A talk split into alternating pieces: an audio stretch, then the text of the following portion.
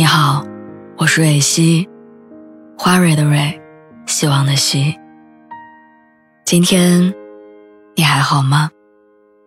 你可以在微信公众号和微博中搜索“蕊希”，每天晚上我都会用一段声音陪你入睡。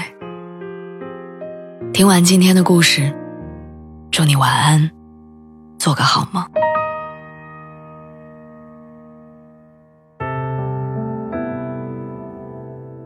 前几天听歌的时候，我看到这样一条热评，讲有一个卖婚纱的婆婆，她说卖了这么多年的婚纱，从未见过有哪个男孩在帘子拉开的时候会发出“哇”的惊叹。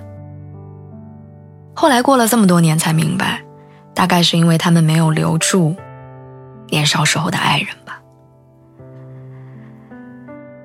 试婚纱的姑娘，或许也曾在试衣间里流过眼泪。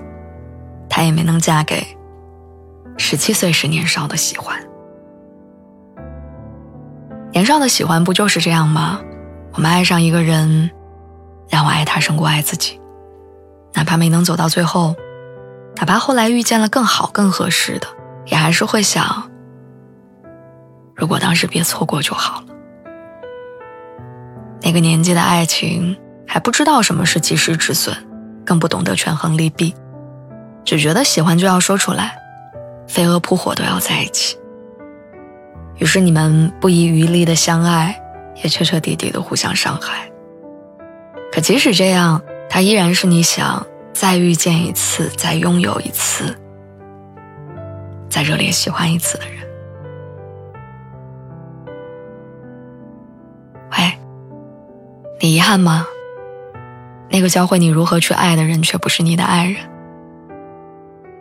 遗憾吗？你们的缘分只有茫茫人海中短暂的几个月、一两年。后来你们都遇到了一些人，也爱过一些。每个人都像他，但都不是他。后来你说青春年少都是用来怀念的，其实你怀念的不是那段灰头土脸的时光，而是那个即使灰头土脸，你还依然深爱的人呢。你总想，换个时间你们相遇，结局会不会不一样？后来你明白，每个人的出现都有他的使命。有人会一直陪着你，而有人